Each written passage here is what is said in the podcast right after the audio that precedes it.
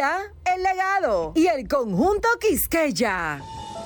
La evolución en nuestros servicios nos lleva a nuevos niveles. Por eso, hoy, Seguros a Reservas marca un nuevo precedente logrando doble calificación internacional de riesgo. La única compañía dominicana en obtener mayor calificación por Fitch Ratings AA+, y primera vez calificados por AM con A- Excellent, ambas con perspectivas estables. En Seguros Reservas, continuamos respaldando tu mañana.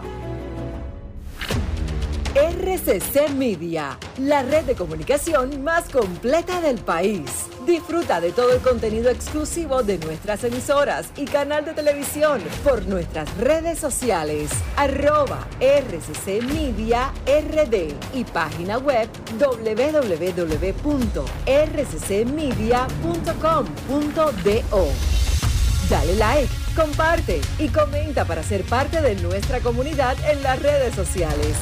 RCC Media RD. Noticias, entretenimiento e información a solo un clic. Half Price Weekend de Jackson. Viernes y sábados. No cover y todo a mitad de precio. De 9 a 11 y 30 de la noche. Fin de semana a mitad de precio. En Jackson, tú eliges la música. Bebidas nacionales e internacionales a mitad de precio. Los viernes, hora loca, 809-535-4145. Disfruta del mejor ambiente de toda la ciudad. Half Price Weekend de Jackset. Sol 106.5, la más interactiva. Una emisora RCC Miria. Desde este momento, a través de Sol 106.5, Marta Figuereo, Juliana Martínez, Ricky Michelle Presbot y Denisa Ortiz te acompañan en Sábado de Consultas, un espacio interactivo, refrescante y dinámico. Ahora en Sábado de Consultas, por Sol 106.5, la más interactiva.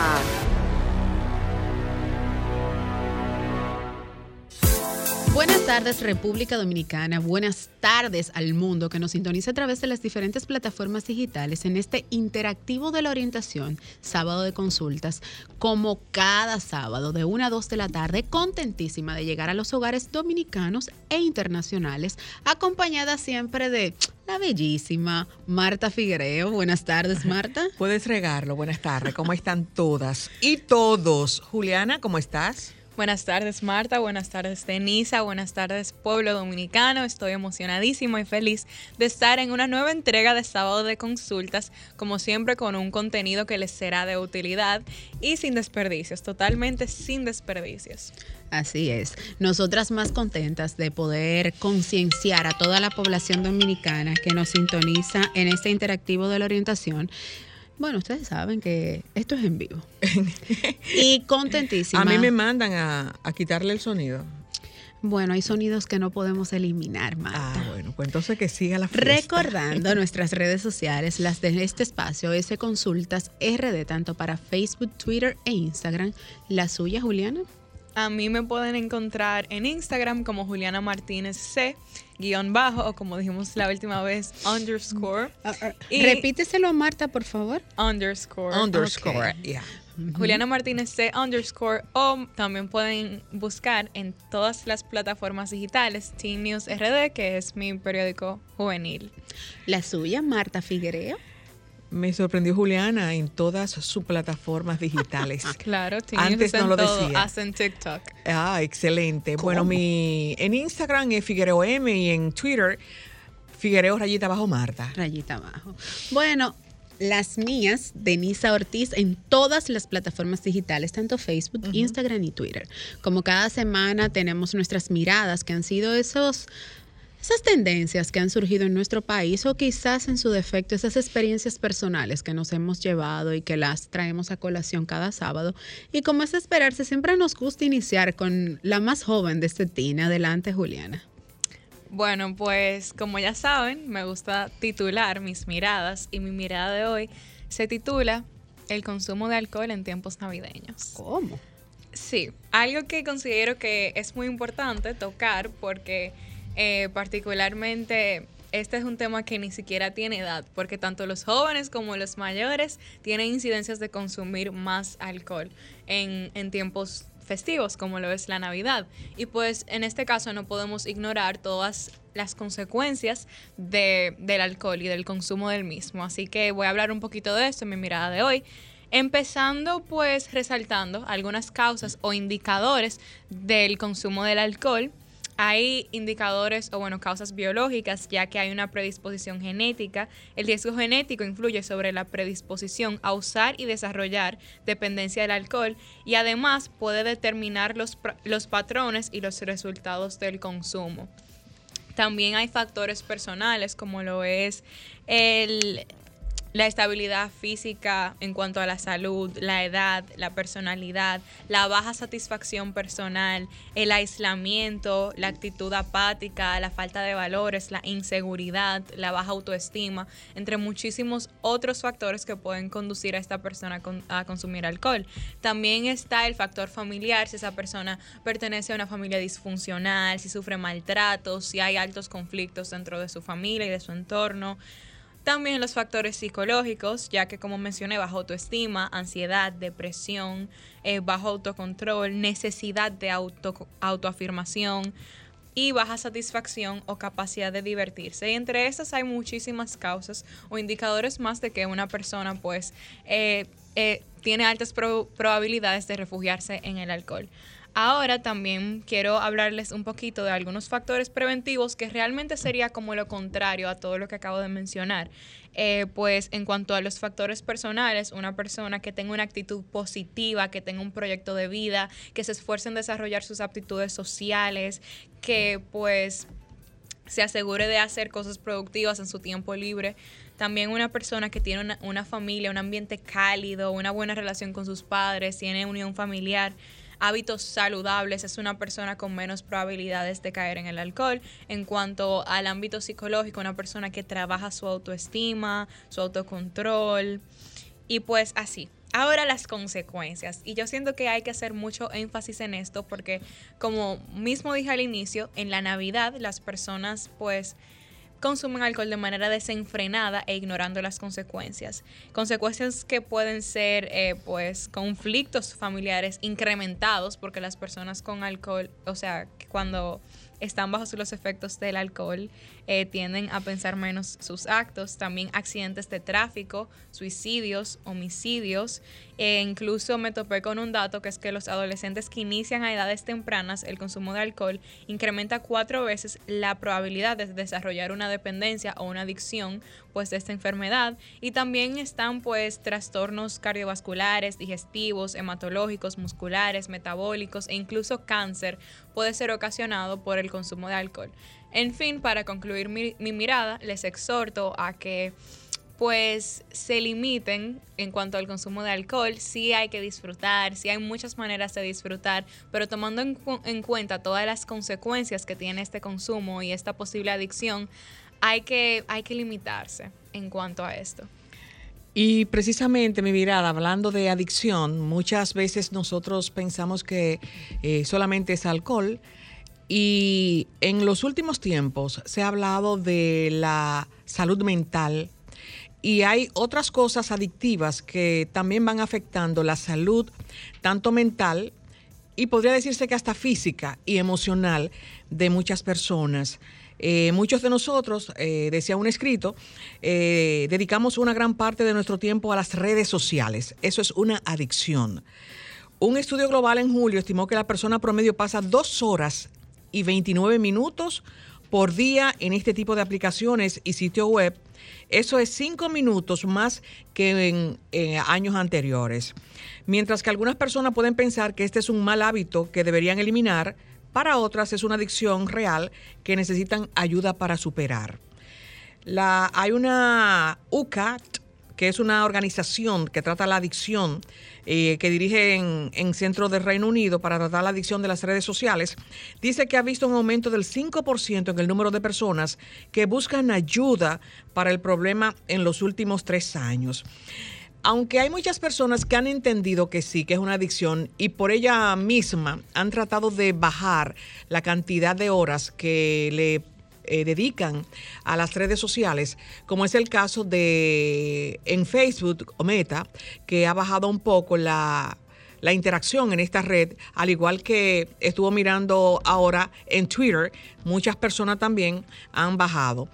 ¿Por qué es importante eh, entender de que las redes sociales, tanto no solamente los adolescentes, los jóvenes, también personas adultas se han hecho adicta a las redes sociales. No hacen nada en su vida que no sea o subir lo que están haciendo o decir lo que están haciendo. Y de hecho, como ya también las redes sociales como en ah, TikTok, eh, eh, también en esos reels, haciendo video.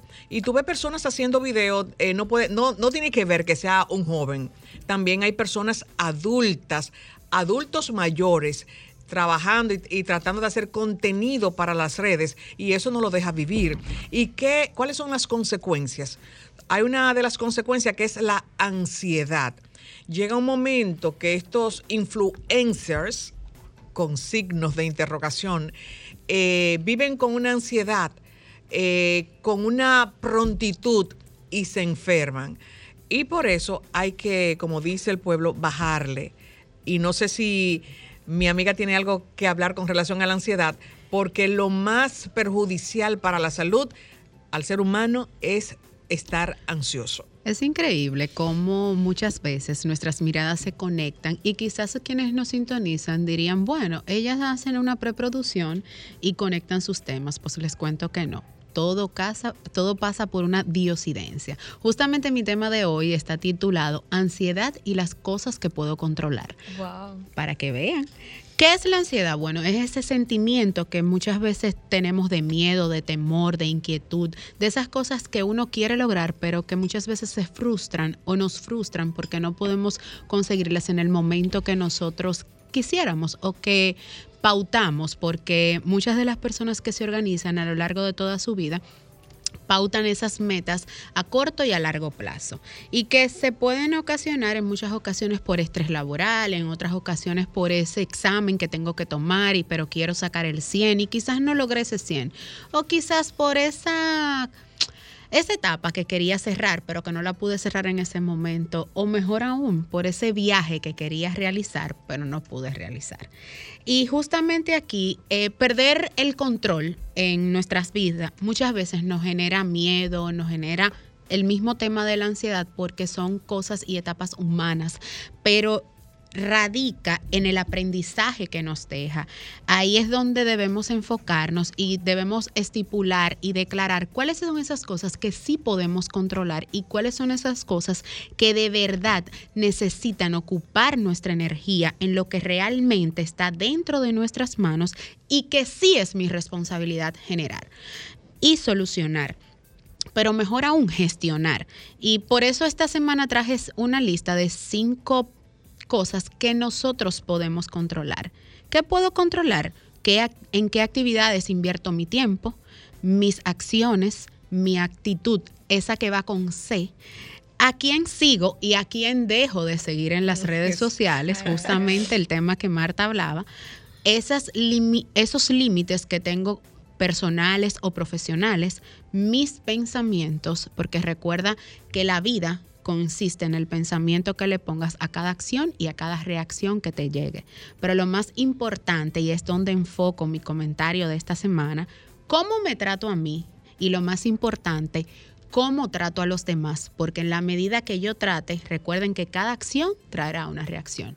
Así termina mi mirada de este sábado de hoy, exhortándole a ustedes que nos están escuchando que no se pierdan, porque en breve volvemos con más de este sábado de consultas. Estás escuchando el interactivo de la orientación, sábado de consultas. El sistema aeroportuario dominicano bajo el gobierno de nuestro presidente Luis Abinader se está revolucionando. Por eso, a tu entrada o salida por los aeropuertos internacionales, debes presentarte con tu formulario y ticket completo.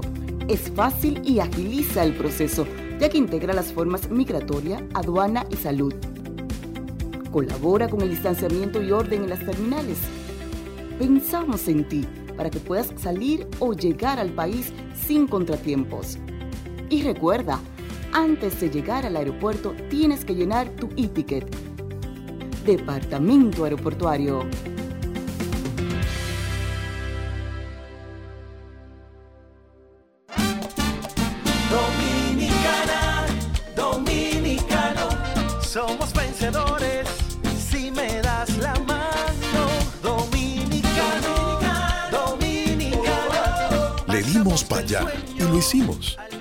El valor que merece nuestro arte y nuestra cultura para seguir apoyando el crecimiento de nuestro talento y de nuestra gente.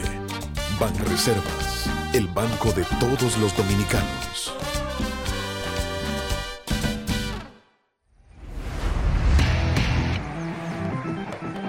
La pelota está aquí, a un clic de distancia. juancitosport.com.do Señores, la pelota ya está aquí, con más de 100 sucursales a nivel nacional.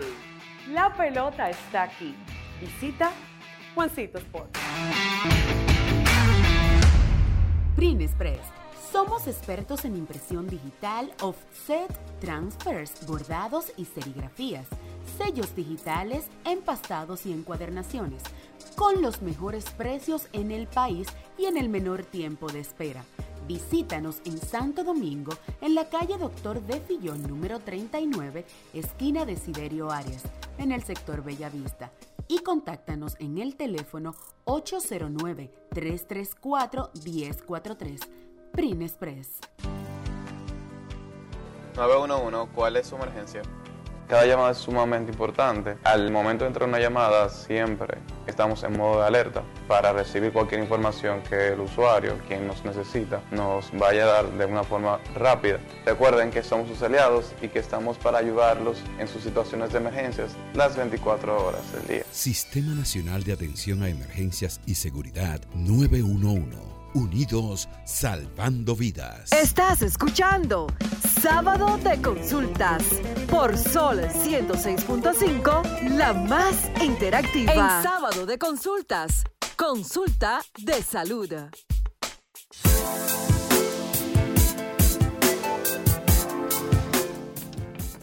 Bueno, pues de nuevo en sábado de consultas. Aquí estamos de vuelta. Muchísimas gracias por mantener su sintonía. Y pues el día de hoy nos acompaña la doctora Andy Garavito, con quien vamos a tocar el tema la, la diabetes, la obesidad y la tiroides. Ella es endocrinóloga y es especialista en manejo y control de todas estas cosas, así que hoy vamos a aprender mucho porque de que hay preguntas, hay, preguntas. Buenas tardes, doctora Andy, bienvenida a nuestro espacio. Muchas gracias, buenas tardes. Buenas tardes, doctora. Yo creo que podemos empezar de una vez, sin más preámbulos. ¿Qué es la diabetes?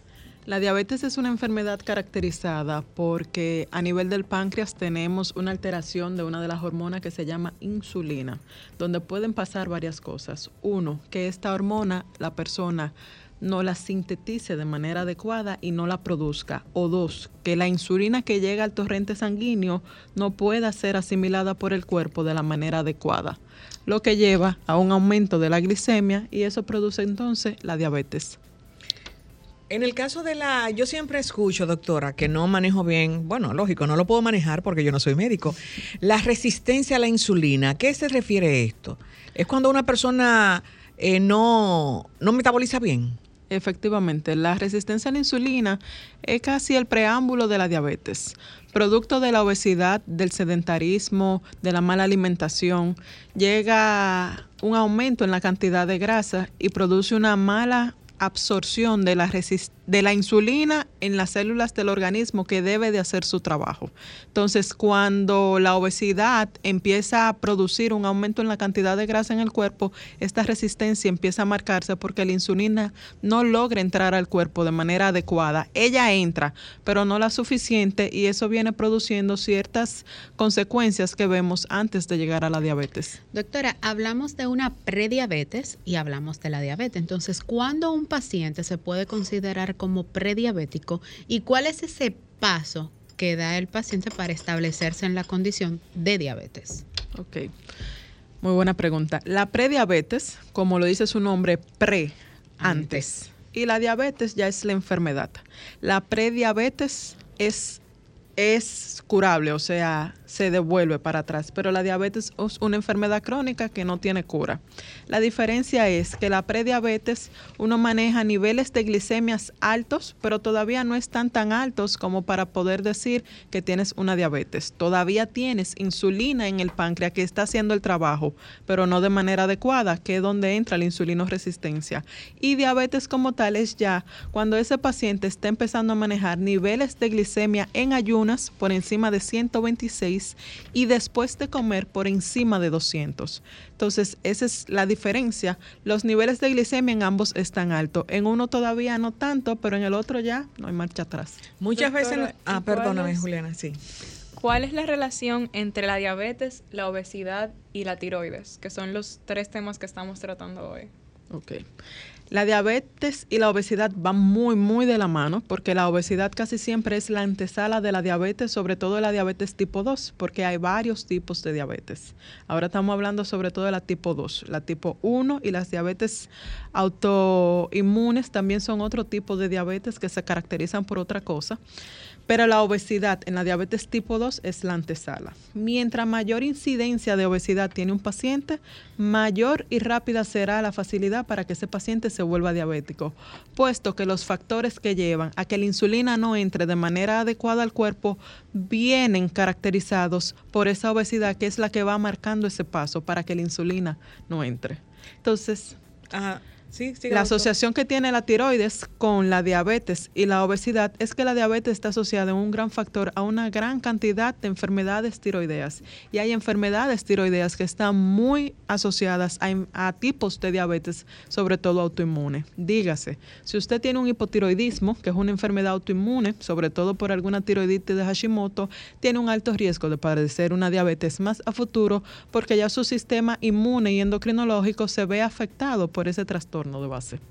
Precisamente con, con eso de la tiroides, doctora, una persona que haya en el pasado eh, se le haya detectado algunos nódulos eh, de tiroides, está en tratamiento, luego el tratamiento hizo su efecto y se le retiró el tratamiento porque hizo su efecto, pudiese volver a repetir esa, ese escenario. Sí, los nódulos de tiroides, sus causas son muy variadas. Lo primero es que si el nódulo, vamos primero a definir lo que es un nódulo de tiroides, porque a veces entendemos que porque tenemos un nódulo tenemos una tiroide que da problemas. No.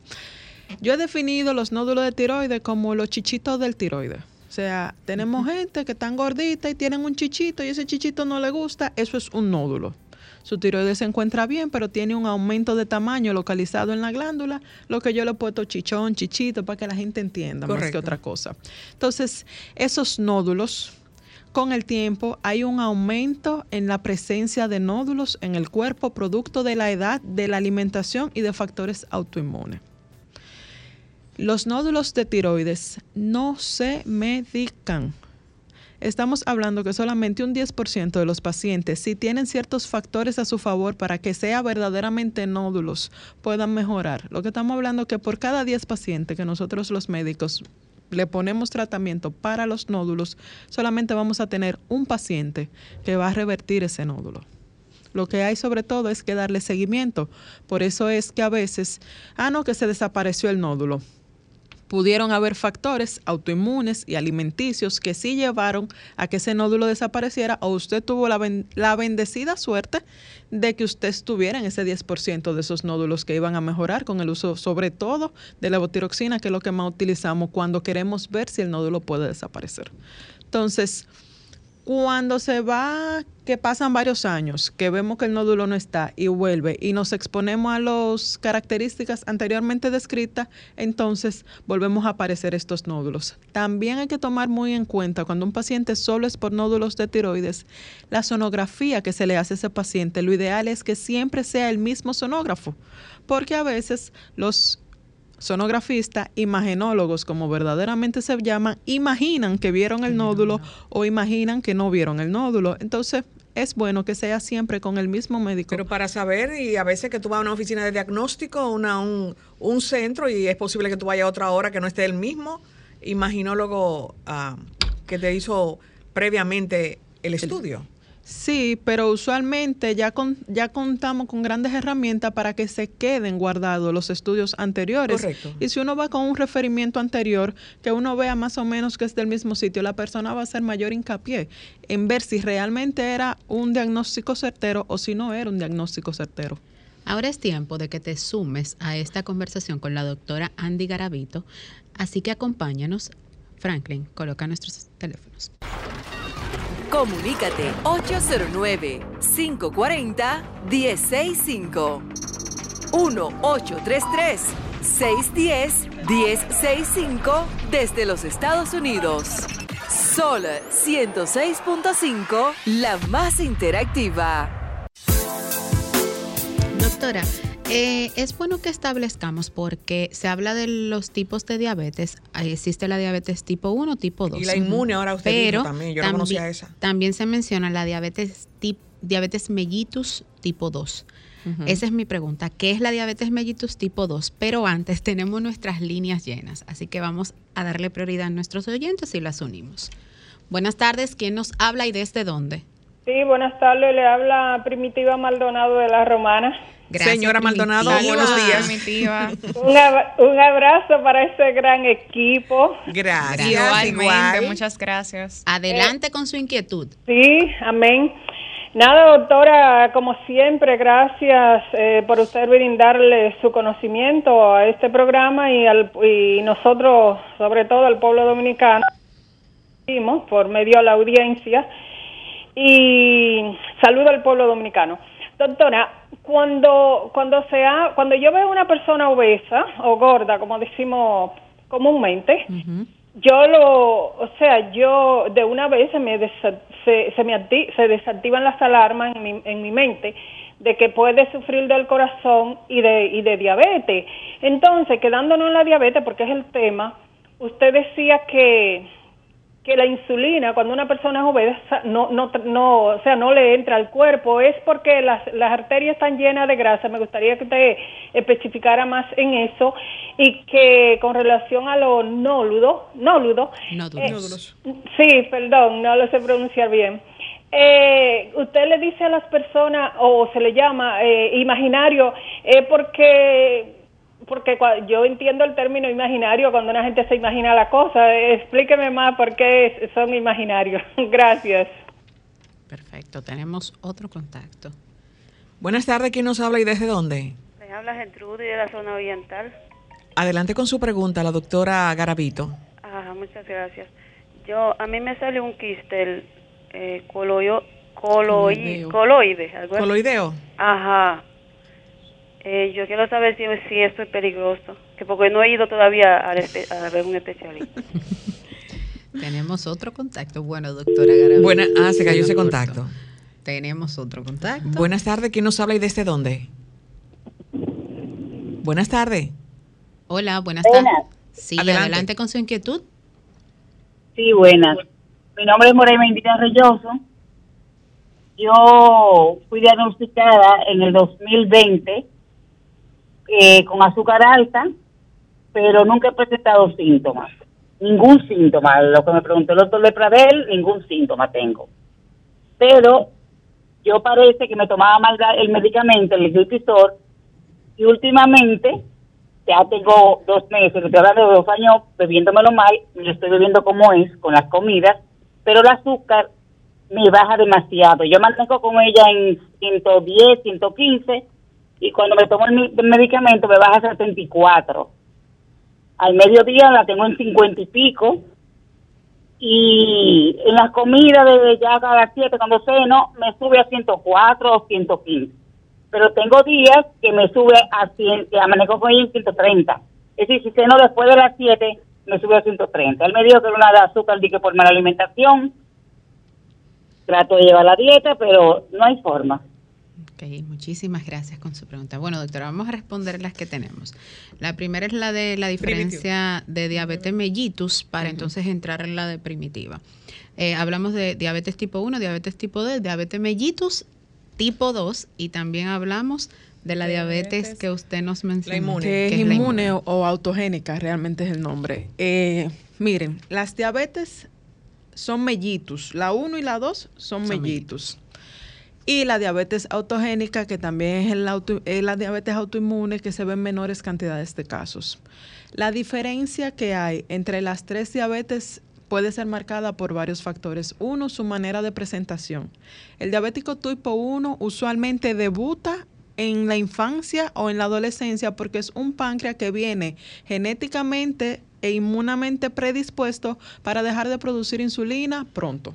Entonces, el diabético que nos llega en la infancia o en la adolescencia. Ese es un paciente, por tanto, que como ya no tiene nada de insulina, su tratamiento de base siempre será insulina. Eso es uno de los factores primordiales. La diabetes mellitus tipo 2 es la diabetes en la cual es producida por la obesidad y la falta de ejercicio, que es la mayor cantidad de diabetes que estamos mirando en el mundo completo ahora mismo. Por sobre todo el tema de que ya no nos movemos, de que comemos mucha harina, de que comemos mucho azúcar. Entonces, y estamos en las redes. Exactamente, eso nos ha acelerado mucho el proceso de que la diabetes, que debió de haber sido una enfer- que es una enfermedad crónica que debe de ser diagnosticada después de los 55 años, usualmente ya es cada vez más usual que te llegue un paciente a consulta en una adultez joven de 30 y tantos años, de 20 y tantos años, que tú dices, ¿qué pasó? Pero es sobre todo por esa situación. La diabetes autogénica o diabetes autoinmune, como es la diabetes tipo LADAS, diabetes latente autoinmune del adulto, es una diabetes que se diagnostica durante sobre todo los años 20, 30 de este paciente y el paciente empieza muy bien. Usted le pone antidiabéticos orales, que son pastillas. Resulta que después el, el paciente ya no se le, ya no se regulariza con, Con tanta facilidad con la pastilla, entonces te pasa por obligación insulina, pero llega un momento que la insulina no le resuelve, pero resulta que es una etapa de vida media, es un poquito más complicada para hacer el diagnóstico porque lleva mucho que ver del tipo de paciente y de la manera de manifestación del paciente. No es la más usual, nuestra más usual es la diabetes mellitus tipo 2, pero hay que tener muy en consideración para que a veces usted también sepa que si su diabetes tipo 1 y tipo 2, usted no puede encontrarse igual que el que tiene tampoco una diabetes tipo LADA. Entonces, eso hay que tenerlo muy pendiente. Bueno, Primitiva Doctora. nos, nos consultaba sobre el tema de la obesidad mórbida y el paciente diabético, si el hecho de estar obeso era por un tema de circulación en el páncreas y de los nódulos. Por el nombre, el nombre cariñoso que, que dio usted le puso. doctora, exacto. Entonces, eh, a primitiva, la obesidad produce la insulinoresistencia, pero claro, uno de los mayores factores es el aumento del colesterol a nivel de la grasa, que sí, que lleva sobre todo a una gran incidencia de problemas de corazón y de derrames cerebrovasculares. El tema está, para ponerlo, en que cuando el paciente obeso va aumentando de peso, produce una alteración a nivel del músculo, que es quien tiene que absorber esa insulina a nivel sobre todo de los tejidos grasos, que es quien maneja sobre todo el proceso de energía y ese, y ese aumento de grasa en ese paciente que va degradando los procesos propios para que el cuerpo sepa cómo usar la insulina, porque la insulina se hace para que el paciente se mantenga alerta, activo, para que el azúcar que usted se come logre llegar a los músculos, logre llegar a su contenido y el paciente se sienta bien. Pero cuando el paciente está muy obeso, que tiene mucha grasa, que tiene otros factores, le obstruye. Le obstruye entonces esa insulinoresistencia y la insulina queda en sangre, no llega a los músculos, no llega, no hace el efecto que debe de hacer para que esa glicemia y esa cantidad de glucosa logre entrar de manera adecuada y se mantenga regularizado. ¿Y los bultitos? Y entonces los nódulos de tiroides, no es que los nódulos son imaginarios, no. Es que los sonógrafos, los sonografistas, que son quienes realmente nos dan el diagnóstico, son una rama de la imagenología, de una parte de imagen, de imagen. Efectivamente. No es que son imaginarios, No, no es que es son de imagen, imagen. es de imagen, efectivamente. Entonces, algo que me llamó la atención de nuestro último contacto es el tema de su pastilla, de su medicación, pero que ella hablaba de que está haciendo una hipoglicemias luego de tomarse la pastilla. Me llamó mucho la atención porque ella dice, yo nunca tuve síntomas. Entonces, ahí conectamos también con una pregunta, doctora. ¿cuáles síntomas presentan un paciente diabético? Y claro está, responderle la pregunta a La- nuestro oyente. Sí, la segunda hablaba de que salió con un coli, un nódulo Ah, y no ha sí, llevado los resultados de, de esa imagen al médico. ¿Cómo se llama? Ella el le preguntó Co- que si eso es peligroso. Los quistes coloideos Coloideo. suelen Coloideo. ser benignos. O sea que el riesgo de malignidad, que es lo que andamos buscando y evaluando en cada paciente, es casi nulo. Pero hay que evaluar de dónde viene el quiste y cuál es la causa, si hay un trastorno hormonal de base, porque el hecho de tener quiste puede o no puede afectar las hormonas y por eso es importante que ella vaya al médico a llevar ese resultado para confirmar que está todo bien y que las hormonas se encuentran de manera adecuada. Correcto. La tercera pregunta, que era la que hablaba Denisa. De la medicación de la señora, su hipoglicemia y los síntomas de la Que le diabetes. cambia tanto eh, cada vez que ella come, ya está diciendo Sí, los valores. Sí, eh, lo primero que ella dijo fue que ella le hicieron el diagnóstico de una hiperglucemia. Lo segundo es que ella está con un muy buen médico, el doctor Despradel es una estrella en la diabetología dominicana, es uno de los grandes fundadores de la diabetología dominicana y hay que tomar muy en consideración el concepto de por qué él tomó esa decisión. O sea, yo no estuve ahí en ese momento para saber cuáles fueron las razones que llevaron al doctor a tomar esa decisión y ese medicamento. Pero ella dice que el diagnóstico le dijeron que fue por la alimentación.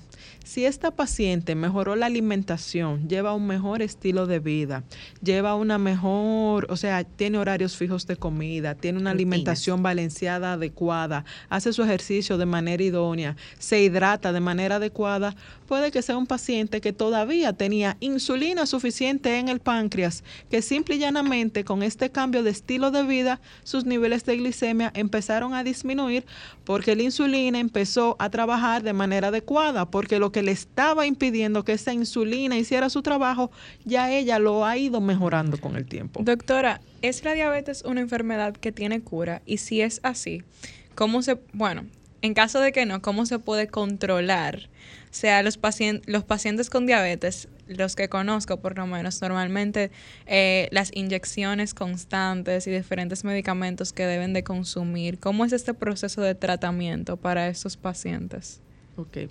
Para terminar con la paciente anterior, les recomiendo que vaya donde su doctor nuevamente, reevalúen su terapia, porque unas glicemias en 54 también tienen otros riesgos.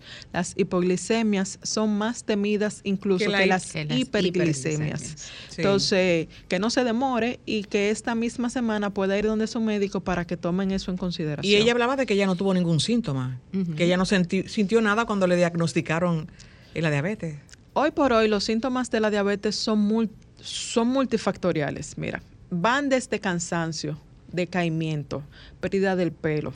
Tú te sientes que no estás durmiendo bien, aumento de la cantidad de sed, aumento de la cantidad de veces que tú vas al baño, pérdida de peso sin razón justificada. ¿Y qué queremos todas las mujeres? Rebajar de peso. Ay, sin pero yo hacer estoy bien, mira, exacto, sin hacer ejercicio. Y nada. Entonces, quizás ella tuvo síntomas que no los asoció a la diabetes en su primera instancia, porque todas las hiperglucemias producen síntomas. Las hiperglucemias no, o sea, el aumento de la glicemia en sangre, lo que te está diciendo es que esa energía tú debes de tenerla dentro de tu cuerpo, pero se te queda en el torrente sanguíneo. Entonces tú ves el azúcar alta porque la energía no te está llegando.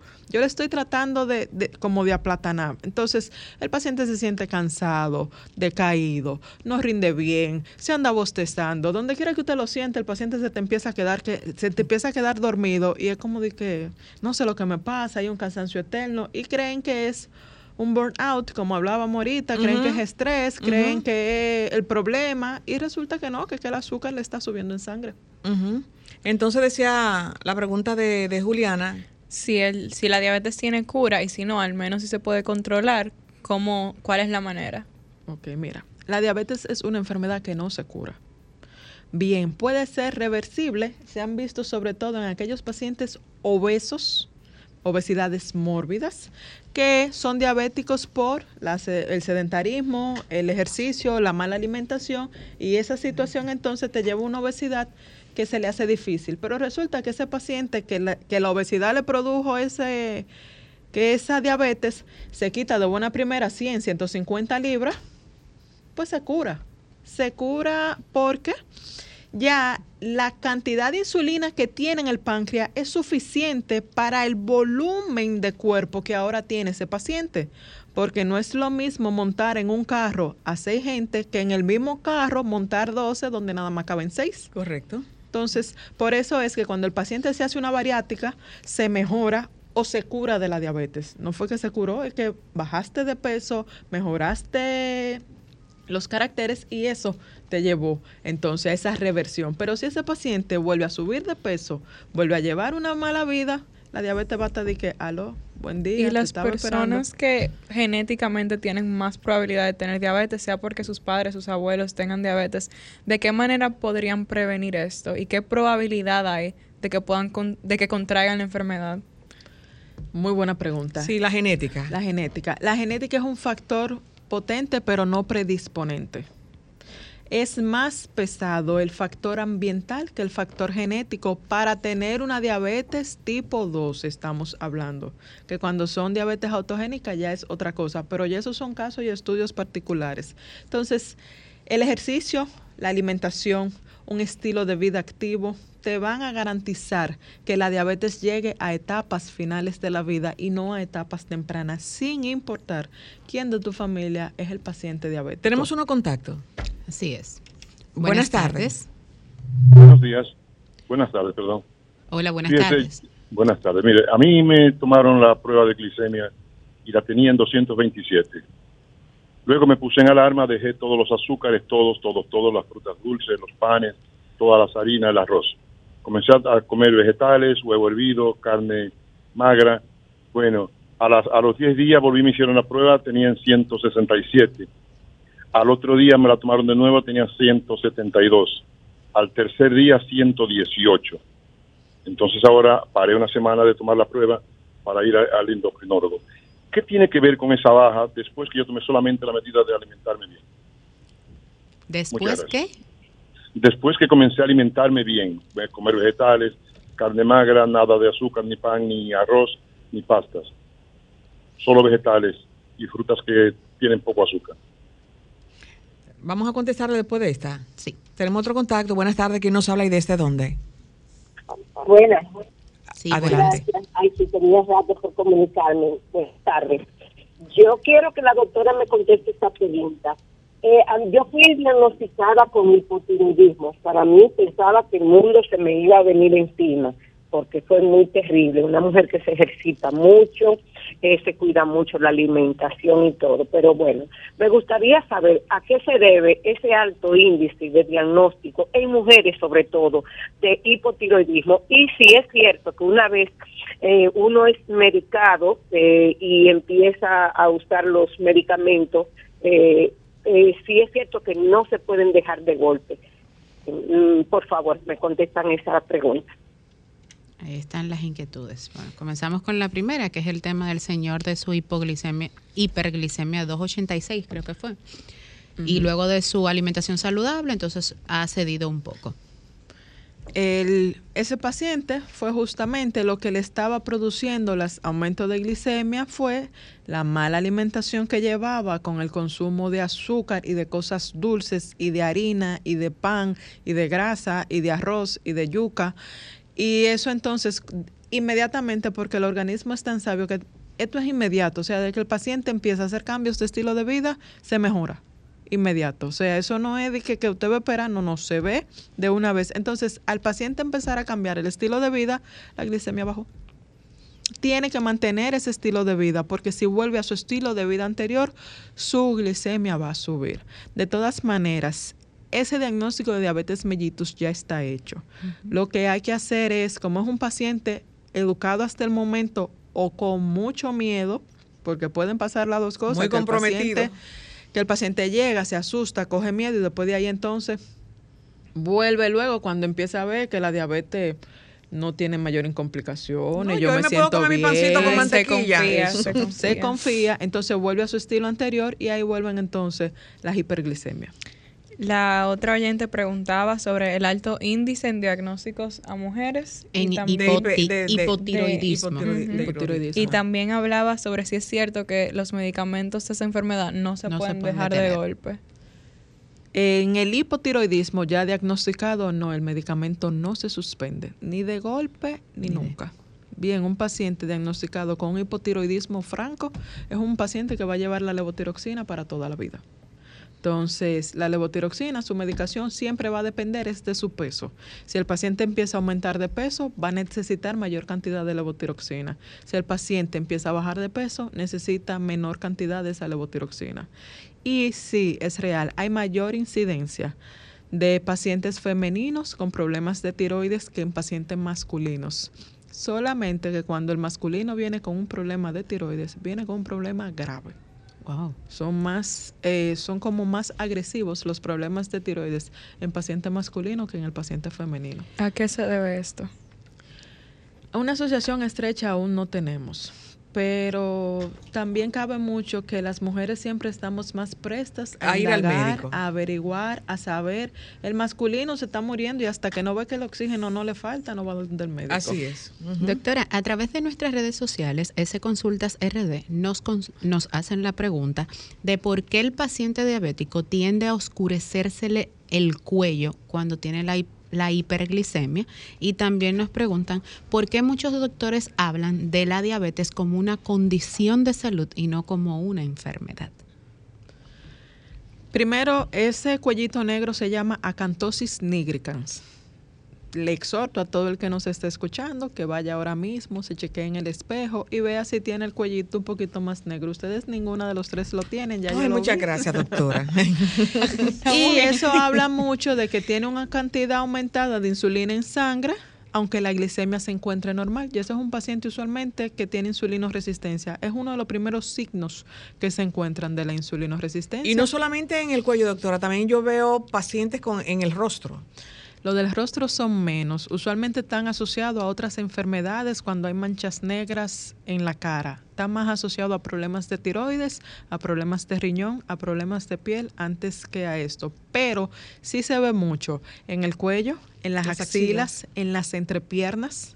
Entonces, esas pacientes que los tienen ahí sí deben de ir a ser evaluados y chequearse con un médico, sobre todo para medir los niveles de glicemia. En los niveles realmente, cuando nosotros nos hacemos, nos mandan a hacer las analíticas, eh, ¿cuál es el nivel óptimo para yo saber que mi insulina está haciendo efecto en mi cuerpo normal? Una glicemia por debajo de 99 y por encima de 70. Una glicemia en ayunas de 70 a 99. Esa es la glicemia ideal de todo paciente. Excelente. Y una postprandial, o sea, usted salió y su abuelita tenía un glucómetro y usted se pichó el dedo. Si esa glicemia se encuentra entre 140 y 180, también es adecuada. Doctora, ¿cuáles son las complicaciones que puede tener un paciente con diabetes? Aparte de lo que usted mencionaba de, de que el cansancio, que se cansa fácil, ¿hay alguna complicación como que se desmayen, algo así, como una manifestación eh, marcada que puedan tener pacientes con una diabetes muy desarrollada? Y uno mi pregunta con la de Juliana, ¿a qué se debe que en el, vamos a ponerle 50% de los casos de un paciente diabético tiende a, a aumentar sus niveles de creatinina? Ok. ¿Y por qué, conectando también, al final, eh, hay pacientes que hay que amputarle algún órgano? ay. Ay, doctora, dijimos al inicio Uy. del programa que había muchas preguntas, así que estamos Hay muchísimas, y nuestras y nuestra, nuestros teléfonos están Sí, fue. full. Ok. Entonces, las complicaciones de las diabetes se dividen en, en complicaciones agudas y complicaciones crónicas, ¿verdad? Las complicaciones agudas, aguda significa hoy, ahora y en este momento, que es una hipoglicemia, un bajón de azúcar o un subión de azúcar de mala manera que te puede llevar entonces a ser, in- a ser ingresado porque tiene mucho rato con ella ahí, ahí, ahí y puede producir entonces un comiperosmoral, una cetoacidosis diabética y tiene sus complicaciones. Y la hipoglicemia, que es el paciente que no comió, que se bebió su medicamento, que hizo exceso de ejercicio, esa glicemia abajo de 50, se desmaya. Bien. Y ahí, para sacarlo de ese desmayo por obligación, hay que ponerle a subirle el azúcar. Esas son las agudas. Entonces, las complicaciones crónicas del paciente diabético se dividen en macro en macrocomplicaciones y en microcomplicaciones. Micro en el sentido de la vascularidad. Bien, viene asociado sobre todo el paciente diabético luego de tener aproximadamente 12 a 13 años, casi siempre presenta una nefropatía diabética, que es una de, las de las microcomplicaciones que, que presenta el paciente diabético ya con los años. Por lo que hay que lo llevan a dializar. Pero eso no es de la noche a la mañana, ni todos los pacientes que tengamos que sufran de diabetes van a tener estas complicaciones. Para un paciente llegar a las complicaciones crónicas va a depender de cómo fue su diabetes durante los primeros años del diagnóstico. Por eso es muy importante que el paciente, cuando llega a la consulta, que se le hace el diagnóstico inmediato, esos primeros tres a cinco años son determinantes para la evolución de toda su vida de esa diabetes, porque una diabetes que sea bien manejada y controlada durante esos primeros cinco años le va a garantizar al paciente no tener complicaciones a mayores tiempos.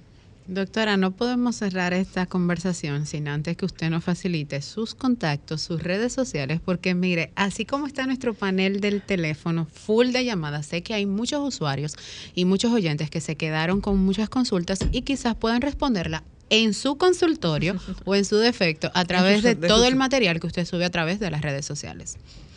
Yo estoy en el Centro Oriental de Diabetes y Endocrinología, eso es en la zona oriental, todos los días.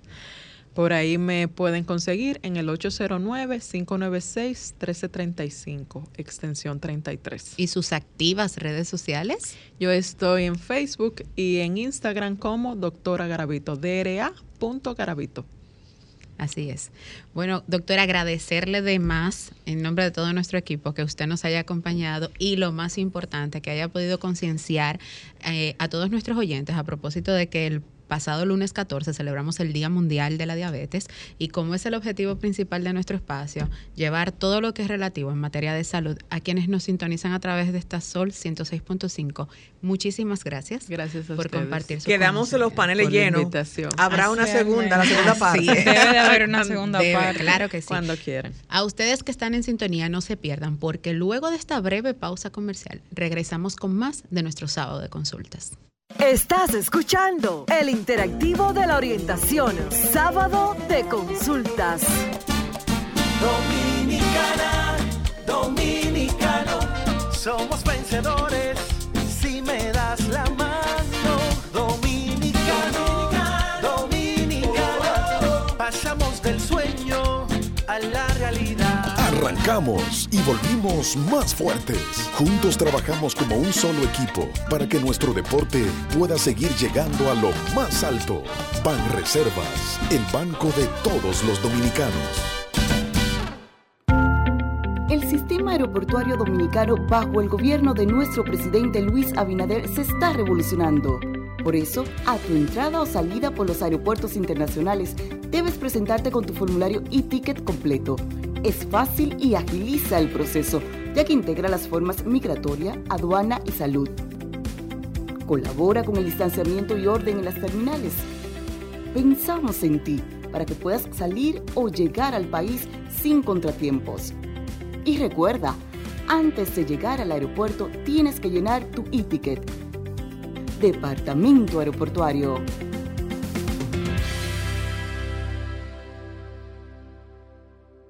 Express.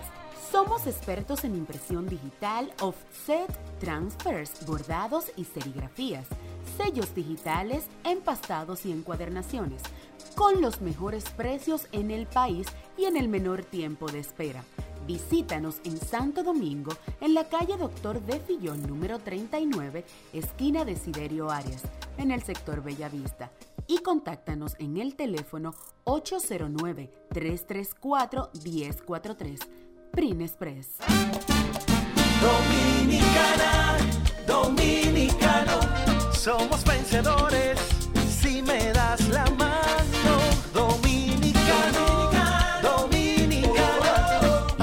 Para allá y lo hicimos. Juntos dimos el valor que merece nuestro arte y nuestra cultura para seguir apoyando el crecimiento de nuestro talento y de nuestra gente.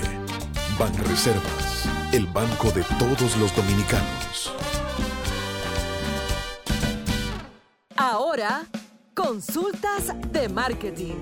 En sábado de consultas. Bueno, pues estamos de vuelta y con nuestra consulta de marketing nos acompaña el licenciado Jesús Pérez Marmolejos, quien es especialista en derechos del consumo. Y vamos a hablar un tema muy interesante que es el Black Friday y algunos tips legales que debes de tomar en cuenta en, en, pues, en esta época. Y pues podemos empezar de una vez preguntándole a el licenciado qué precauciones en cuanto a lo legal debo de tener en el Black Friday. Muchísimas gracias, un honor estar con ustedes. Pues comenzando inmediatamente, si usted va a comprar vía web o físicamente, hay que tener unas ciertas precauciones. Por ejemplo, vía web, usted debe eh, reconocer en la página web que comience con HTTPS y que tenga el, signo de candado. Es muy importante porque hay muchas páginas falsas de web. Es importante que haga las compras con tarjeta de crédito. Eso es muy, muy importante. En caso de que haya un conflicto o un defecto, usted puede hablar con el banco para que le cancele la, transacción. En el caso eh, de las transacciones físicas, es importante que en caso de que haya un problema, inmediatamente usted solicita el libro reclamaciones. El libro reclamaciones es la primera fase para luego poner sus reclamaciones ante Proconsumidor. Eso son como, en resumen, lo más importante eh, en materia de Black Friday ahora eh, la República Dominicana. Y sobre todo en la República Dominicana, perdón, Denisa, que las personas aprovechan el Black Friday para comprar eh, eh, efectos electrodomésticos. Y muchas veces, por la efervescencia, no se percatan de, de algunas, algunos tips del mismo electrodoméstico y pueden tener un inconveniente con, con la tienda o ellos con el electrodoméstico y la tienda no eh, hacerse responsable. ¿Qué debería hacer? Eh, bueno, ahí en ese caso hay defectos ocultos y defectos aparentes. Verifique, eh, compruebe antes de salir del establecimiento que prueben el, artículo para verificar eso. Si ya es un defecto oculto, como le dije, el libro de reclamaciones. Perfecto. Mira, Jesús, bien breve, porque ya Franklin nos está haciendo seña. Ayer, la compañía de vuelos JetBlue lanzó su pre-Black Friday anunciando vuelos internos dentro del mismo Estados Unidos desde 39 dólares. Todos sabemos que, que JetBlue en República Dominicana se ha hecho famosa por su impuntualidad. Entonces, ¿qué debe tener en consideración ese consumidor que compró un vuelo por 39 dólares, va a viajar a lo interno, ya sea Búfalo o demás, en caso de que el vuelo se retrase o demás, ¿qué derechos tiene en ese momento? Porque aunque fue en oferta, tiene algún derecho. Sí, sí, es importante verificar si esos 39 dólares incluye o no los impuestos. Los impuestos. Eso es muy importante. ¿Y la maleta? Desde 39 eh, dólares. sí, verifique todos esos cargos que podría haber eh, de manera oculta. ¿Y qué toma en consideración? Pues si usted, ese vuelo, usted dura más de 4 o 5 horas en el establecimiento, en el aeropuerto, usted tiene derecho a una indemnización. Así lo dice la ley. Una indemnización. ¿Cuánto, cuánto? Después de tres o cuatro horas, depende de la circunstancia del caso, pero es lo razonable, eh, la tardanza, porque estamos en aeropuertos. En el caso, eh, no sé si un minuto, en una línea que me cancelan el vuelo o no que me lo cancelen, ok, la línea canceló todos los vuelos ese día para el próximo día. Está proponiendo un hotel o 50 dólares. ¿Eso no está legal? ¿O sí? Yo puedo exigir más. En principio usted debe, tiene derecho a tener comunicación para usted informar a sus familiares y también a que si pasa eso por negligencia de la, de la compañía, entonces que ellos garanticen su estadía. Si no lo garantiza, usted demanden daño y perjuicio una indemnización. Bueno, pues muchísimas gracias por contestar nuestras dudas. Lamentablemente se acabó el tiempo, pero Marta, la solución está en que el licenciado comparta sus redes sociales y sus contactos para que nuestros oyentes también puedan seguir haciéndole preguntas. Claro, porque es un tema muy interesante, la verdad. Sí, nos pueden conseguir en las redes sociales, en Facebook, Twitter, Instagram, arroba Pérez Marmolejos, teléfono 809-549-6956. Lamentablemente hemos llegado al final de nuestro muy espacio. Sí, yo tenía muchas preguntas. Pero no se pierdan el próximo, que el próximo venimos con más de estos temas. Claro que sí. Recordarle a nuestros oyentes que pueden sintonizarnos el próximo sábado de 1 a 2 de la tarde a través de Sol 106.5 con otra entrega de Sábado de Consultas el interactivo de la orientación. Sol 106.5, la más interactiva